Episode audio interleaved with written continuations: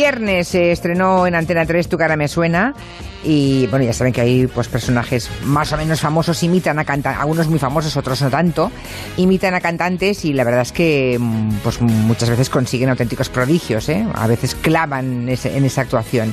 Y ahí es donde es importantísimo el vestuario y el maquillaje. Y a partir de aquí Borja dice, hoy vamos a hablar de maquillaje. Me parece muy buena idea porque es que nunca se habla del maquillaje, que es un elemento en televisión importantísimo, ¿no? Fundamental. Y luego, claro, en tu cara me suena, es que no es que sea un elemento importante, es que es fundamental, ¿no? Es mollar para que resulte el programa, ¿no? Claro, es trascendental en tu cara me suena porque además es un programa que el otro día arrasó en audiencias justamente porque cuida muy bien los detalles. No se queda en un karaoke de famosos cantando, no. Va más allá y las interpretaciones se las toman muy en serio, luego lo hablaremos. Pero el maquillaje desde los inicios de la televisión, desde el nacimiento de la televisión, siempre ha tenido mucha importancia porque, claro, nada más nacer la, la pequeña pantalla pasaba como en el cine, el blanco y negro, la tecnología era eh, tan artesanal que el presentador o el actor se ponía delante de la pantalla y se quedaba completamente sus rasgos difuminados. Entonces, ¿qué pasaba? Que había que pintar casi a los presentadores y actores como payasos. Ah. Mira, bueno, yo recuerdo que yo, he conocido algunas maquilladoras muy veteranas, muy veteranas, que cuando yo las conocí ya estaban a punto de jubilarse y que, bueno, añoraban enormemente el blanco y negro. Decían, ah, antes sí que era ah. fácil maquillar. Y si te fijas, a mí desde que me contaron, desde que me lo contaron y me mm. fijo, si tú ves algunas películas en blanco y negro o fragmentos de televisión en España de la época del blanco y negro, eh, actuaciones de, yo qué sé, desde Rafael a, Rocío Jurado, pasando por todas las estrellas, si te fijas bien, verás que tiene la, cara todos muy angulosa, perfectamente definida.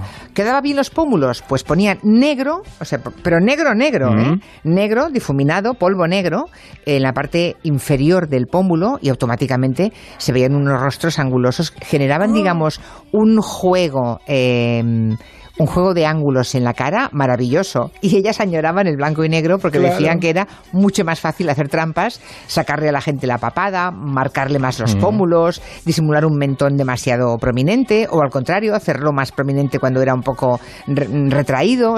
Hacían auténticas virguerías con el blanco y negro. Y ahora en cambio con el HD se Tienes una espinilla y sale. El pelo de las orejas eh, te sale. O sea, es que todo, todo, Entonces, claro, los maquilladores se tienen que, tienen que hacer un trabajo mucho más laborioso porque se les ven los trucos. En los comienzos de la televisión, por ejemplo, los labios, en vez de pintarse en rojo, se pintaban en verde para que pareciera rojo en el blanco y negro. Esto, es, esto es muy curioso, pero yo creo que hubo un antes y un después en el maquillaje, en el que el maquillaje se, se dieron cuenta los hombres que también se tenían que maquillar, que fue en el famoso debate electoral entre Nixon y Kennedy.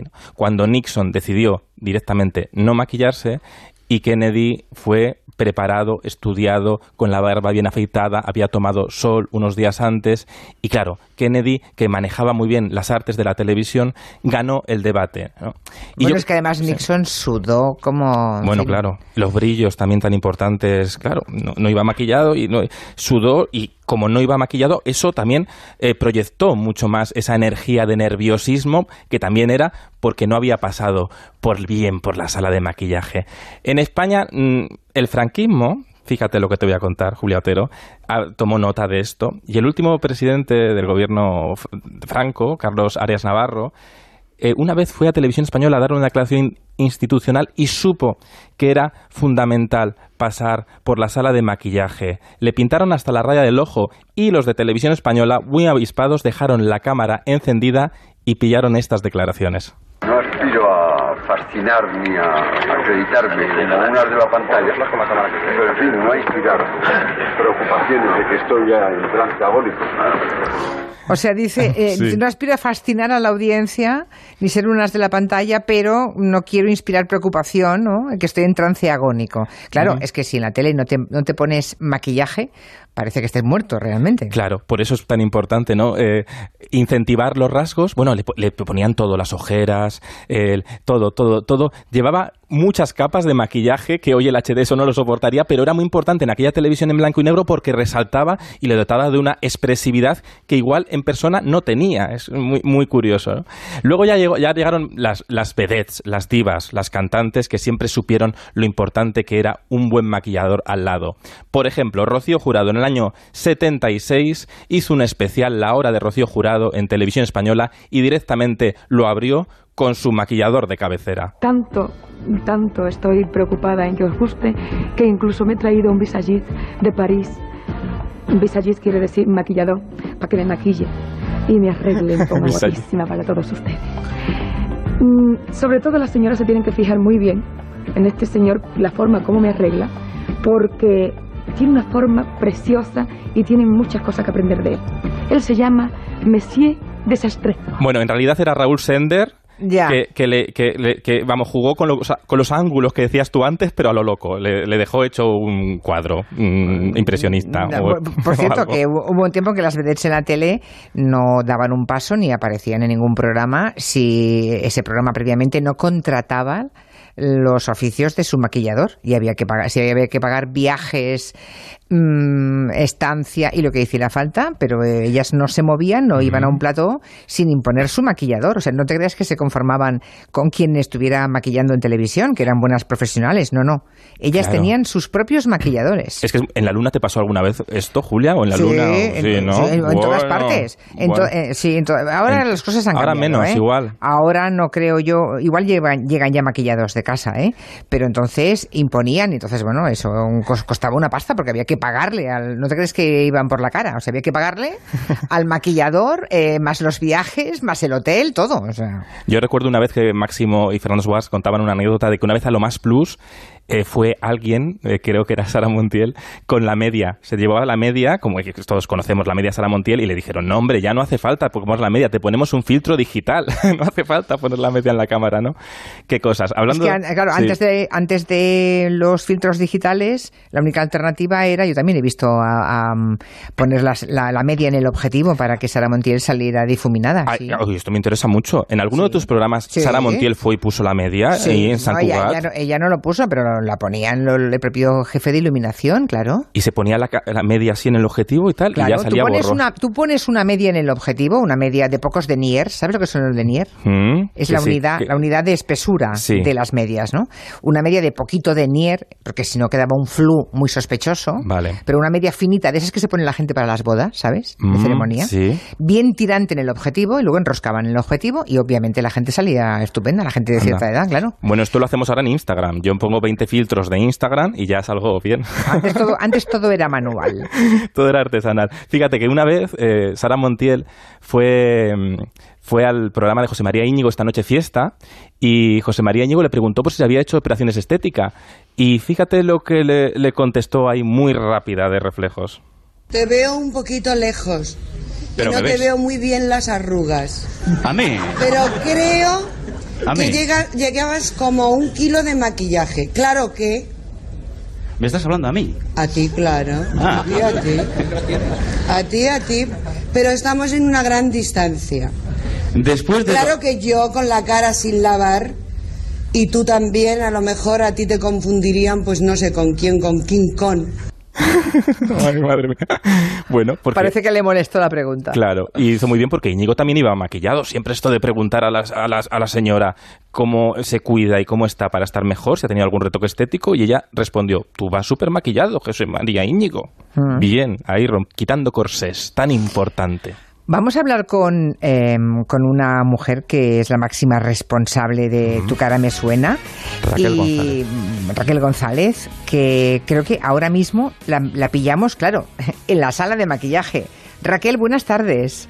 Hola, buenas tardes, Julia. Ella es la responsable de caracterización de Tu cara me suena. Bueno, si algún oyente quiere decirle o preguntarle algo a Raquel González, no se corten, ¿eh? 638-442-081. Bueno, cuando empieza Tu cara me suena, tú debes llevar ya meses estudiando los personajes em, y, y, en fin, y viendo cómo conseguir esos parecidos asombrosos que conseguís. Ah, pues no, Julia, yo tengo tres días para preparar todo el programa. ¿Qué dices, hombre? Julia y Borja. Hola, Borja, no te he dicho nada, perdona. Sí, sí, esto es un programa que va muy rápido y, y tengo, pues eso, tres, cuatro días para preparar un programa. Yo el lunes ya lo tengo que tener todo y recibo todos los vídeos y todo eh, los martes por la noche cuando ya llego a casa, o sea que imagínate. O sea, porque recibís los vídeos y cogéis una foto. Yo alguna vez he estado ahí en vuestra sala de maquillaje y tenéis una foto del artista, ¿no? Y vais calcando según la imagen original. Sí, bueno, esto es todo un trabajo que tengo yo también de preparación para que todo el equipo tenga todo, todo en la cabeza y lo sepan. Entonces yo reparto el trabajo antes y, bueno, hago una selección de fotos de, de cada personaje que vamos a imitar y capturas del vídeo de que vamos a imitar, porque claro, una cosa es ver las fotos de internet y otra cosa es eh, copiar exactamente el tipo de maquillaje y el peinado que van a llevar que vamos a imitar en el vídeo, porque como sabéis sale la ventanita en pantalla y entonces sí que se ve realmente las dos cosas a la vez, con lo cual tenemos que clavarlo al máximo. eso es genial del programa, porque el programa juega todo el rato a copiar la realización hasta las últimas consecuencias y puedes comparar, tan importante. Raquel, Raquel, ¿y de cuántas personas se compone el equipo? Porque mm, cuando empezáis la grabación están todos juntos, de modo que ahí ha de haber un ejército de buenos caracterizadores y maquilladores. Pues mira, somos cinco, cinco en maquillaje y cuatro en peluquería para hacer solo la parte de caracterización. Luego está la parte del ballet, el jurado y el presentador, que son cuatro personas más. Pero en caracterización sí, somos cuatro peluqueros y cinco maquilladores. ¿Y media? ¿Media de tiempo usada para mm. conseguir? Supongo que dependerá de la dificultad de, de la persona imitada, pero ¿de promedio? De promedio son mínimo dos horas y media, tres, en, en maquillar y poner la peluca. Dos horas y medio y tres, y luego toda una tarde mm, grabando sí, sí, Sin que se caiga, sin que se caiga esa caracterización. porque la grabación es la grabación prácticamente dura lo mismo que el programa, ¿no? Pero claro, tenéis que estar repasando para que en aquello no se desborde, ¿no? Se desvirtúe. Claro, tú piensas que son, son el maquillaje es una cosa efímera, ¿no? Se va deshaciendo a medida que van pasando las horas. Entonces, aquí además jugamos con, con algo muy en contra, como nos podría pasar en el cine o así, que hay más tiempo de retoque y todo. Aquí salen y una vez salen ya no podemos volver a entrar porque lo grabamos en falso directo. Con lo cual el programa sale y retocamos cuando hay alguna cosa muy, muy especial. Sí que es verdad que luego, eh, en el momento antes de salir, pues estamos todos allí, cada uno con su personaje y intentando que eso, todo quede al máximo detalle. ¿Cuál ha sido la más complicada de todas las caracterizaciones? Hablo, no, hablo solamente de este viernes, ¿eh? hablo de toda la historia de, Tu cara me suena. ¿Cuál ha sido eh, Mira, el auténtico desafío para vuestro equipo? El auténtico desafío fue la primera vez que hicimos una, una calva con el pelo pegado encima, que esto lo hizo Flo, que imitó a Will Smith que yo cuando vi eso en el dossier dije, Dios mío, quiero morirme porque ¿cómo, cómo soluciono esto? No hay pelucas de pelo tan corto, eh, no, no sabía cómo hacerlo.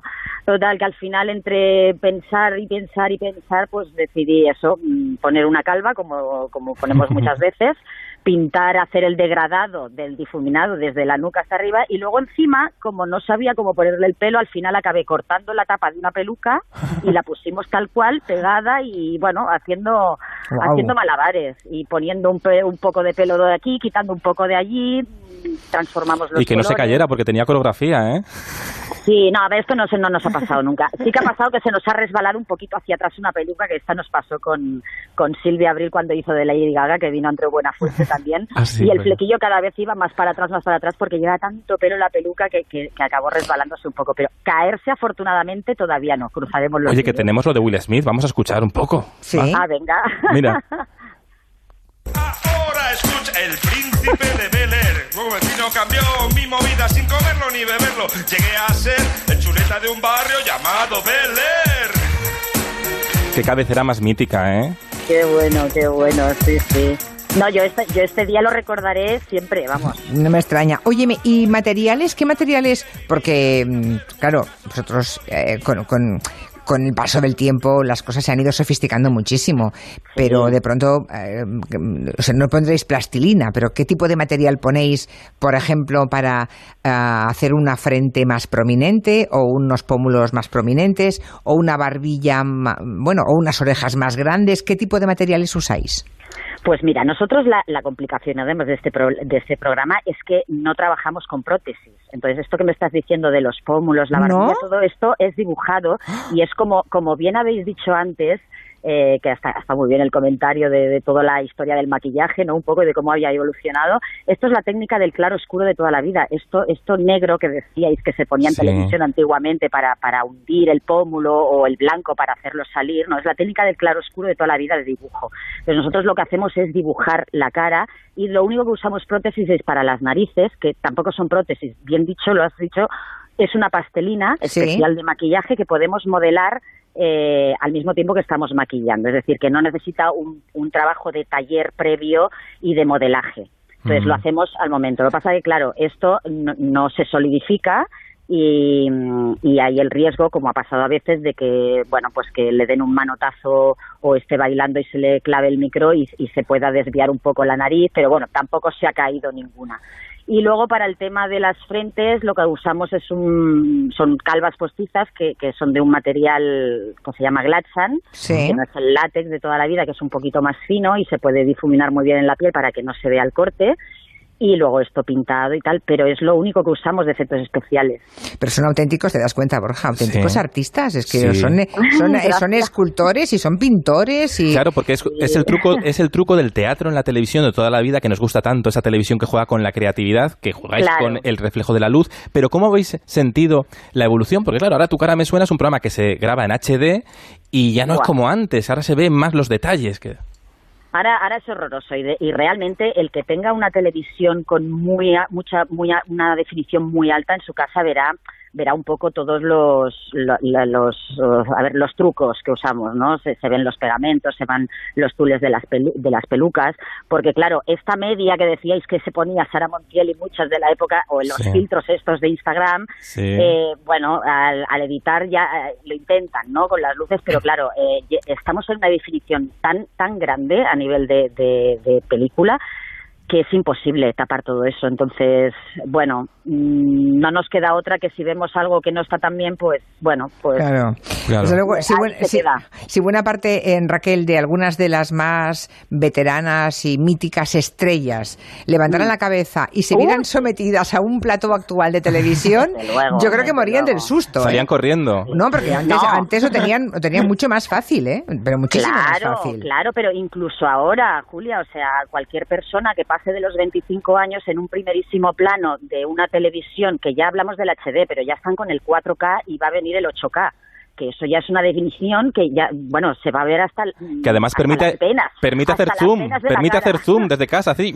Hasta, claro, claro, eso es tremendo. Es que acaba de decir Raquel que a partir de los 25 años, claro, es que a partir de, quizá 25 es un poco exagerado, pero a partir de los 30 ya... hay líneas de expresión, claro. Ya, claro, ya no es una piel tan tensa o tan tersa como a los 17, a los 16, entonces cualquier persona que se dedique a la televisión, eh, yo creo que esto no favorece porque pierde un poquito la magia, pierde un poquito la magia. Completamente. la única alternativa, la única alternativa eh, será alejar muchísimo las cámaras y trabajar con tele. Y volver a poner la media, es el truco, volver, a poner, la media. Borja, eso está muy bien. Eso es buena idea, ¿eh? Pero Raquel, además no solo has trabajado en la edición de, de española de Tu cara me suena, sino que te han llevado al extranjero porque no encontraban a nadie como tú. Bueno, ¿sabes qué pasa? Que aquí en España, por el bueno, en España, en Italia, por ejemplo, Argentina, tienen mucha cultura de cine. Entonces, hay, eh, somos muchos los que nos hemos dedicado a la caracterización, no a los niveles estos del tu cara me suena, ¿no? Porque estos son barbaridades lo que hacemos, hacemos unos cambios muy drásticos y esa es la diversión. Pero mm, hay unos, hay otros países que, por ejemplo, no tienen eh, cine, ¿sabes? No, no tienen cine propio, con lo cual no tienen profesionales que se puedan dedicar ¿Y a dónde te han llevado? Pues mira, eh, el programa entero, entero lo hice en, en Beirut, eh, que se emitía, creo que a 40 países árabes. Eh, luego también les estuve dando, haciendo un poco de curso del Tucara me suena, lo que es el Tucara me suena, Costa Rica, Panamá, eh, me llamaron de Brasil también para ir a hacer el programa, pero ahí se me juntó con, con el de la edición de Anónimos de aquí de, España, entonces tampoco pude ir.